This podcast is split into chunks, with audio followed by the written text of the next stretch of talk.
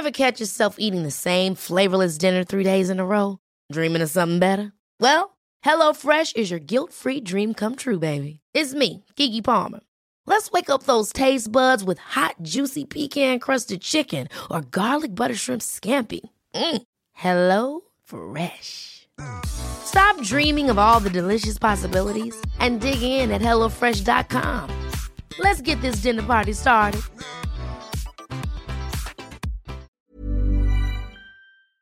Está con nosotros en República H Francisco Varela, director de instituciones y gobernanza del IMCO. Francisco, gracias por estar de nuevo aquí. Muchas gracias por la invitación. ¿Cómo gastan los estados nuestro dinero? Bueno, en una frase gastan mal y demás. Eh, lo que nosotros hacemos en el INCO es revisar cada año precisamente las facturas, digámoslo así, lo que llamamos la cuenta pública. Si tú piensas en el presupuesto como una especie de plan de vacaciones, pues el presupuesto es lo que tú dices antes. Me voy a gastar tanto en nómina, me va a costar tanto pagarle a los maestros, en inversión, en salud, en seguridad. Luego viene el ejercicio fiscal, que serían las vacaciones, cuando se gasta, es el problema que ahorita estabas refiriendo, una falta de liquidez.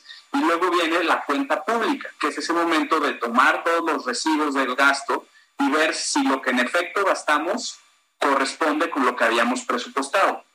¿Por qué esto es importante? Porque el presupuesto es atribución única de los poderes legislativos aprobados. Es decir, son los congresos locales los que tienen que verificar que el plan de gasto corresponda con las prioridades de la ciudadanía, entre las que desde luego está que se le pague a los empleados públicos que dan servicios públicos, pero también infraestructura, educación, salud, seguridad.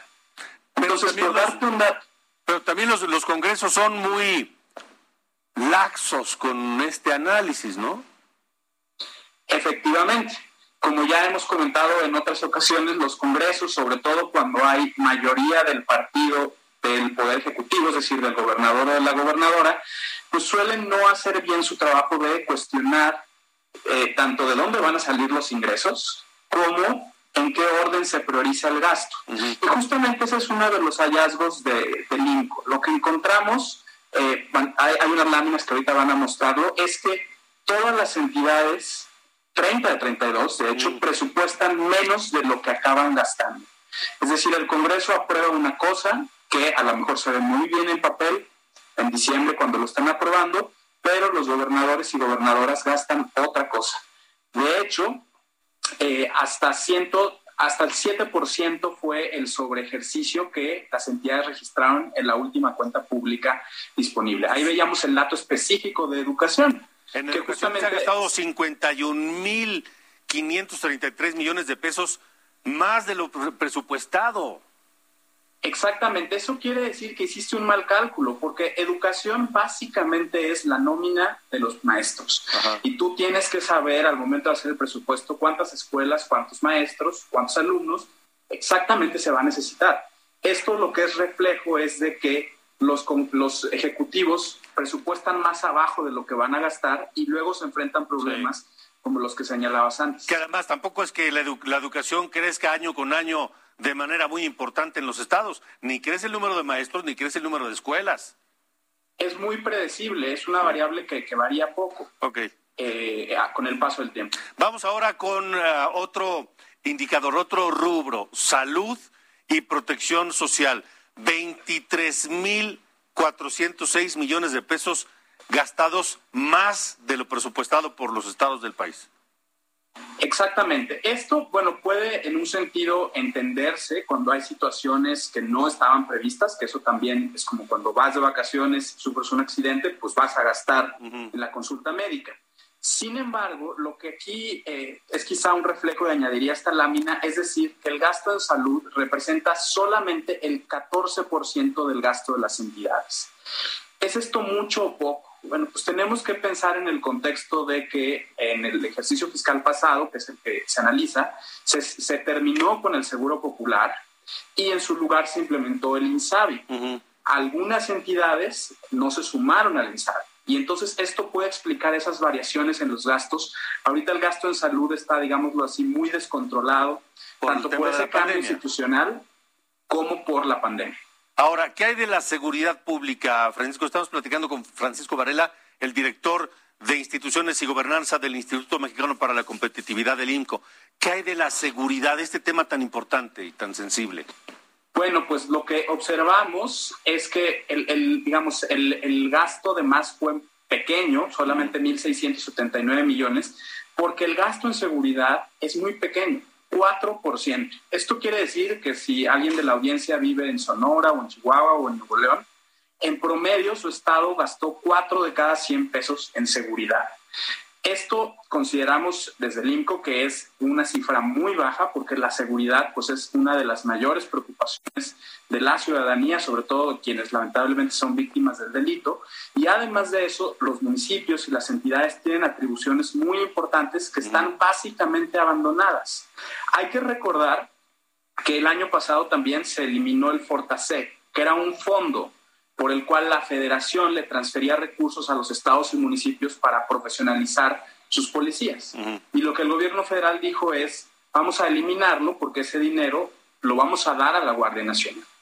Y bueno, pues en ese cambio presupuestal lo que observamos es que solamente cuatro de 100 pesos de los gobiernos estatales van a seguridad. Ahora, imagínate decirle eso a alguien que vive en Tamaulipas, o alguien que vive en Michoacán, o como decías, en Chihuahua, o en Cuatro pesos de cada cien a la seguridad. Qué bárbaro. Ahora, eso es en seguridad. ¿Qué hay de la, de la justicia, de la impartición de justicia, de que la gente que tiene, pues, eh, denuncias, querellas, etcétera, pues reciba la justicia que, a la que tiene derecho? Bueno, aquí también lo que observamos es que se destina muy poquitito, también el 4%, a la justicia. ¿Qué es justicia? Básicamente son las fiscalías, estatales, las, las, las que llevan a cabo el proceso de investigación cuando hay una denuncia de un delito, delitos como robo, homicidio o cualquier tipo. Entonces, lo que hemos observado, y esto es algo que ha sido sistemático en los últimos años, es que las fiscalías en los estados tienen presupuestos muy, muy, muy limitados e inclusive eh, las fiscalías tienen que ser autónomas por disposición legal. Ha llegado a haber conflictos entre los poderes ejecutivos y las fiscalías que precisamente se traducen en, recortes presupuestales. Recordemos que es el gobernador o gobernadora quien propone el presupuesto en primer lugar. El Congreso lo aprueba, pero si el Congreso está controlado por el gobierno, por el Poder Ejecutivo, pues es muy fácil que ahí vengan ajustes en este sentido. Ahora, Francisco, eh, tenemos un minuto. ¿Se ve que los estados estén aprendiendo a gastar mejor el dinero? Te diría que hay diversidad, hay algunos estados dentro de este, digamos, panorama en general negativo que se presentó, hay algunos estados que están haciendo un esfuerzo muy fuerte por corregir sus malas planeaciones, por incrementar sus estados propios, pero son la excepción, no son la regla. Y el hecho de que el 2020 y aún el 2021 haya sido un año muy complicado por la coyuntura de la pandemia está traduciéndose en un gran desorden en el ejercicio de los recursos. Entonces, lo que va a quedar después para revisar en la cuenta pública que tengamos más adelante, de por ejemplo este año, va a ser precisamente ver un poco el recuento de los daños, ver dónde el presupuesto ni siquiera se acercó a lo ejercido, dónde hubo subejercicios, dónde podría haber, y esto lo determinan las auditorías estatales, irregularidades. De acuerdo. Pues Francisco, estaremos muy atentos de su siguiente reporte a finales de este 2021. Por lo pronto, te agradezco mucho que hayas estado con nosotros. Gracias a ti.